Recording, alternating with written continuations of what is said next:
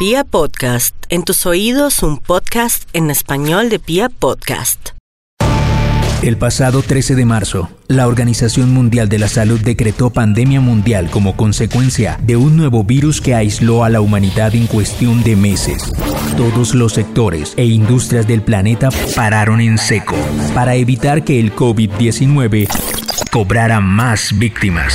¿Cómo ha vivido la economía, la política, la cultura y la sociedad en general este reto? Ahora, ¿qué? Hola, hola, ¿cómo van? Soy Natalia Ochoa y bueno, bienvenidos una vez más a una edición nueva de este podcast que estamos haciendo ahora qué? Un podcast que nace en la coyuntura del aislamiento, del COVID-19, de un repensarse desde todos los campos, desde todos los aspectos. Y hoy estamos con una persona muy importante en el sector del servicio al cliente. Eh, yo creo que la persona que más sabe, sabe sobre este tema en el país y yo creo que es fundamental en este momento que todos los gerentes, todos los eh, vicepresidentes de servicio al cliente se replanteen y estén pensando, seguramente muchos de ellos lo están haciendo, ¿Cómo va a ser la relación con los clientes de ahora en adelante? ¿Cómo está siendo hoy y cómo va a ser el día después de que salgamos del confinamiento? Gabriel Vallejo, bienvenido, muchas gracias por estar con nosotros. Natalia, muchas gracias a ti por la invitación, a todas las personas que en este momento nos escuchan. Y yo empezaría, Natalia, hablando de posiblemente el tema para mí más relevante hoy en términos de las empresas, las organizaciones, haciendo una especie de parangón en lo que estamos viviendo. Hoy el pequeño y mediano, el gran empresario está muy concentrado, obviamente, en la que es la preocupación coyuntural de corto plazo, que es su caja, la plata, el dinero, cómo va a pagar, si tiene que infortunadamente tener que suprimir unos puestos o no. Pero lo que no podemos perder de vista es que esta coyuntura es como un túnel. Yo lo que trato de transmitirle a la gente es que no estamos en un pozo, estamos pasando a través de un túnel. El problema es que no sabemos cuánto tiempo dura el transcurso del túnel, no hay información al respecto, no hay claridad, no hay puntos donde se pueda parar, no hay eh, a lo largo del túnel signos que nos digan le queda tanto tiempo, no. Lo que es muy claro es que va a haber una luz al final y en ese punto es donde el tema de los clientes se vuelve estratégico, relevante y significativo. En términos de uno de los temas sobre los que yo vengo hablando hace muchos años, y es el tema cuál es el negocio del servicio. Entender que el servicio no es un negocio de ventas, como tradicionalmente muchas organizaciones lo han visto. El negocio del servicio no es de vender, sino de tener. ¿Y qué quiere decir es que aquellas empresas y organizaciones que durante muchos años anteriores han cuidado a sus clientes, los han consentido, han estado pendientes de ellos, son empresas que en el transcurso del túnel se tendrán que ocupar, se tendrán que buscar en momentos, pero tienen que tener una dosis de tranquilidad en el sentido de que esos clientes valoran el cuidado que han tenido con ellos. Infortunadamente, las encuestas, los resultados, las cifras muestran que en Colombia solo 3 de cada 10 colombianos está satisfecho con los niveles de servicio que recibe, es decir, 7 de cada 10 personas que pagan por un producto o por un servicio están insatisfechas. Con esto que quiero mencionar es, cuando la gente me pregunta estos días si el cliente va a cambiar a partir de esta pandemia, después de que la pasemos, yo le digo a la gente que no, el cliente es el mismo, el problema no es el cliente, el problema es la percepción del cliente. El cliente va a tener hoy más relevancia que nunca antes en la historia. Organizaciones que históricamente nos maltrataron, no nos contestaban el call center, nos cancelaban los tiquetes, no hacían eh, efectivas estas quejas, pues hoy están en un momento coyuntural y crítico porque el cliente hoy va a exigir con muchas posibilidades de cambiar la percepción de la empresa de una manera bastante distinta. Así es que estamos abocados a un enorme reto, pero sobre todo a un gran oportunidad de formar, una oportunidad de entender cuál es el valor de nuestros clientes. ¿Cómo has visto, Gabriel, que se han comportado, por ejemplo, el sector financiero? Los bancos hasta el momento, ¿cómo se han comportado con sus clientes hoy en día que digamos que es una de las áreas más sensibles para los clientes. Esperamos que muchos dicen, desde los 90 hemos venido apoyando al sector financiero y hoy es cuando necesitamos que el sector financiero nos apoye a cada uno de nosotros. Digamos que en, nuestra, en nuestras deudas, en nuestra individualidad. Ahí cómo ha visto que, que ha reaccionado el sector financiero con el servicio al cliente y con, con los clientes. A ver, yo dividiría la pregunta como en dos, dos aspectos. El primero es, en general, yo no emito juicios de valor en términos de sectores de si lo están haciendo bien o mal en una coyuntura como la actual. Yo voy a las cifras y a los datos. El sector financiero es un sector históricamente eh, bastante golpeado en las encuestas de satisfacción de los usuarios. Yo creo que lo que sí es muy importante es que frente a las decisiones que el gobierno nacional está tomando, especialmente para apoyar pequeños, medianos o grandes empresarios, en la coyuntura que estamos, pues los bancos, lo que estamos esperando todos es que de manera propositiva apoyen y acompañen a esos eh, empresarios que están requiriendo de los recursos. Pero el servicio va mucho más allá de desembolsar un crédito, Natalia. El servicio es cómo logro yo acompañar a los que a lo largo de vida. Y más que un tema de una estrategia de servicio, es una filosofía de vida, es una cultura de empresa. Entonces, uno no puede pretender que el servicio de los bancos, que es el que estás poniendo, mejore o no frente a una coyuntura. El servicio se mejora frente a una cultura muy fuerte de la empresa, sustentada y acompañada por una estrategia, que es lo que uno quisiera ver y es lo que estamos esperando, no solo del sector financiero, sino de muchos sectores a nivel nacional y mundial. Exministro, además porque, pues no lo mencioné, tenía aquí un, eh, un párrafo con, con, la historia pues del ministro en lo que ha trabajado y lo que ha hecho, pero bueno, más adelante vamos a abordar ese tema para que sepan como el conocimiento que tiene el ministro solamente en temas de servicio al cliente, sino también de management. Y ese es el punto en el que quería abordar. ¿Cuál es la enseñanza que en este momento deben interiorizar sí o sí los directores de empresas, los CEO, frente a sus clientes? Yo empezaría, Natalia, por lo esencial, por las personas, por la gente. Y volvería a lo básico, de lo que venimos hablando hace mucho tiempo, lo más importante en las empresas no son los clientes, lo más importante en las empresas son los empleados. Sin empleados felices y satisfechos, jamás tendremos clientes felices y satisfechos. Pero produce un poco de amargura cuando uno observa las grandes fábricas del mundo, del país, completamente vacías. La mejor tecnología, el mejor desarrollo, sin lo esencial, sin el talento humano, sin la gente. Yo creo que esta pandemia nos deja varias lecciones o nos está dejando varias lecciones. La primera es la vulnerabilidad, la posibilidad que tenemos de volvernos insignificantes. Aquí no hay raza, no hay religión, no hay estatus, no hay títulos.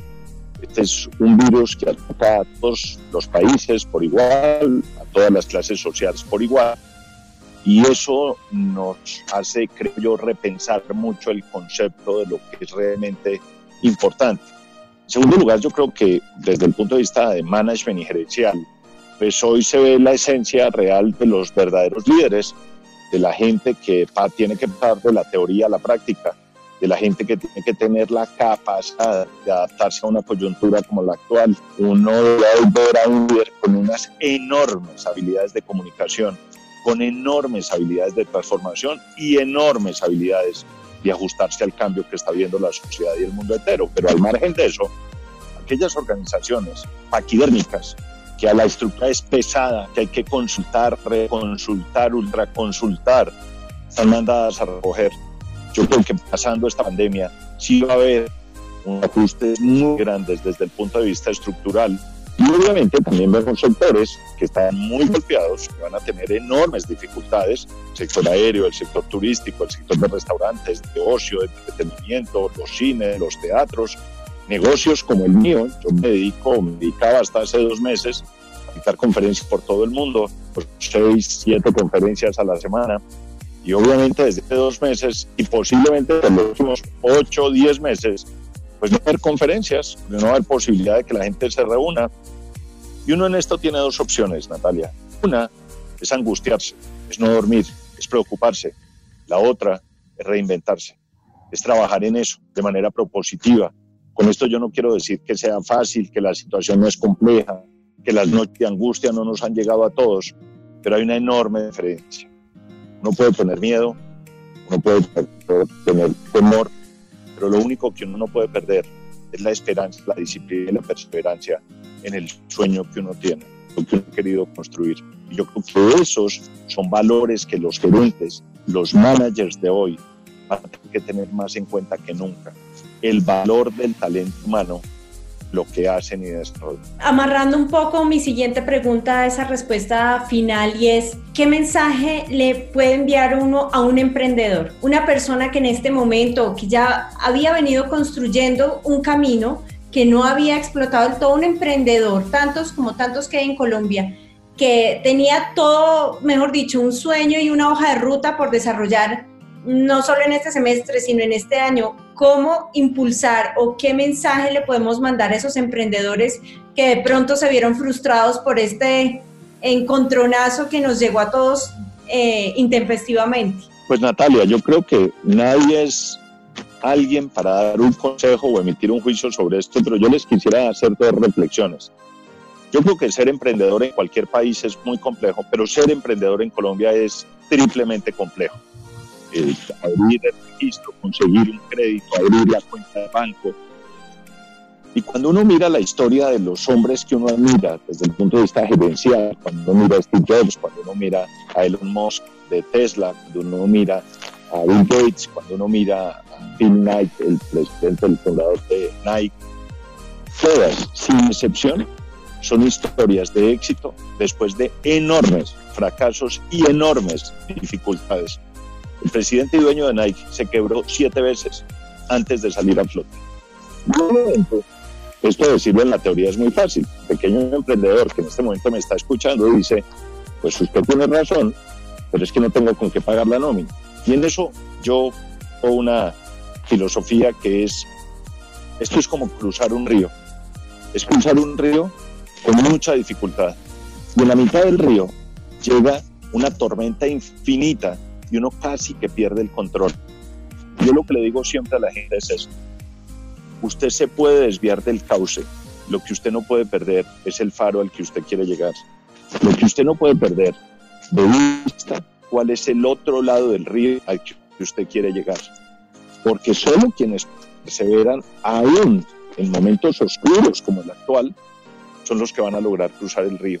Yo creo, Natalia, que aquí hay que perseverar, yo creo que aquí hay que tomar decisiones dolorosas, pero decisiones dolorosas, salidas desde el alma, porque cuando el pequeño panadero, pequeño vendedor, pequeño industrial, tiene que salir de tres, cuatro personas con enorme dolor, si eso se hace, si eso se explica bien, esa persona que se va va a regresar una vez más, porque el sol va a volver a salir. Lo único que no sabemos es cuándo, pero aquí la palabra disciplina, perseverancia, seguir sobre los valores que nos llevaron a construir esa pequeña, mediana o gran empresa, es lo que va a hacer que esas empresas, no importa el tamaño, perduren en el tiempo, porque no van a ser las buenas estrategias las que harán que las empresas sobresalgan en el futuro y sobrevivan. Va a ser el fortalecimiento de la cultura, de esos valores, de esos principios que hicieron que nos llevaran a crear esa organización. Exministro, ¿cómo hacer precisamente con el cliente interno? Estamos hablando mucho de que dolorosamente va a tocar eh, tomar ciertas decisiones y eso definitivamente pues nos referimos seguramente a despidos y demás. ¿Cómo gestionar? Pues yo sé que es una pregunta muy amplia, pero alguna guía para, para, para, decirle a un emprendedor o a un gerente que nos esté oyendo en este momento, cómo gestionar ese cliente interno que está preocupado, que no sabe qué hacer, que está trabajando con angustia, que, que no sabe cuál va a ser el futuro de su empresa. ¿Cómo gestionar eso de la mejor manera posible? Pues yo creo que hay tres elementos fundamentales, Natalia. El primero, el más importante, la comunicación transparente. Poderle decir a la gente la situación en la que está. Poderle transmitir a la gente la sensación, lo que él siente y el nivel de angustia que puede tener. Uno no tiene por qué vivir esta, este momento solo, no tiene que transmitirlo. Entonces, primero, una comunicación absolutamente clara sobre la coyuntura que se está viviendo, sobre la realidad de la empresa. Segundo, las medidas reales concretas que yo estoy tratando de tomar. Y tres, cuáles son los escenarios que la empresa ve abiertamente. Es decir, lo que no creo que se pueda hacer es que yo el lunes me reúna a la gente y saque la mitad de la gente de la nada. Lo que uno tiene que hacer es acompañar el proceso en la gente, transmitirle a la gente con anterioridad la dificultad que se está pasando, decirle a la gente el esfuerzo que se está haciendo. Y lo más importante, Natalia, seguir pendiente de la gente. La gente se va de la empresa, pero la gente no se puede ir del alma de la gente. La gente se va, pero la gente va a volver. ¿Y a qué me refiero con esto? Lo decía ayer en una, en una conferencia que dicté virtual por ejemplo, es muy importante que si los empleados se van o se tienen que ir o salen a vacaciones o les suspenden el contrato de trabajo, cualquier escenario, alguien en la empresa tiene que pensar en mandar unos videos, una capacitación. Hay infinidad de contenidos hoy gratuitos en las redes. Hay que tener buenos regulares y malos. Hay que, hay que haber alguien que consiga los, los, los materiales positivos y que la gente sienta que la esencia de la empresa sigue siendo la gente, no tengamos la gente en ese momento. Una vez más, la esencia de las empresas está en las personas, pero eso hay que dedicarle tiempo. Como ahora no tenemos recursos, hay mil alternativas para que la gente siga conectada con la organización. Exministro, mil gracias por acompañarnos. Estuvimos hoy con Gabriel Vallejo, experto en temas de servicio al cliente, de management, eh, escritor eh, de cuatro libros sobre el tema de servicio al cliente, fue eh, ministro de Ambiente, fue director del DPS y bueno, fue un gusto tenerlo acá con nosotros hablando de estos temas y pues si esto sigue, de pronto nos vemos más adelante a ver cómo evoluciona el tema y qué otros mensajes le podemos enviar a las personas. No olvidemos que del túnel vamos a salir. Tenemos que tener conciencia, paciencia, resistencia, disciplina y perseverancia. El pasado 13 de marzo, la Organización Mundial de la Salud decretó pandemia mundial como consecuencia de un nuevo virus que aisló a la humanidad en cuestión de meses. Todos los sectores e industrias del planeta pararon en seco para evitar que el COVID-19 cobrara más víctimas. ¿Cómo ha vivido la economía, la política, la cultura y la sociedad en general este reto? Ahora, ¿qué?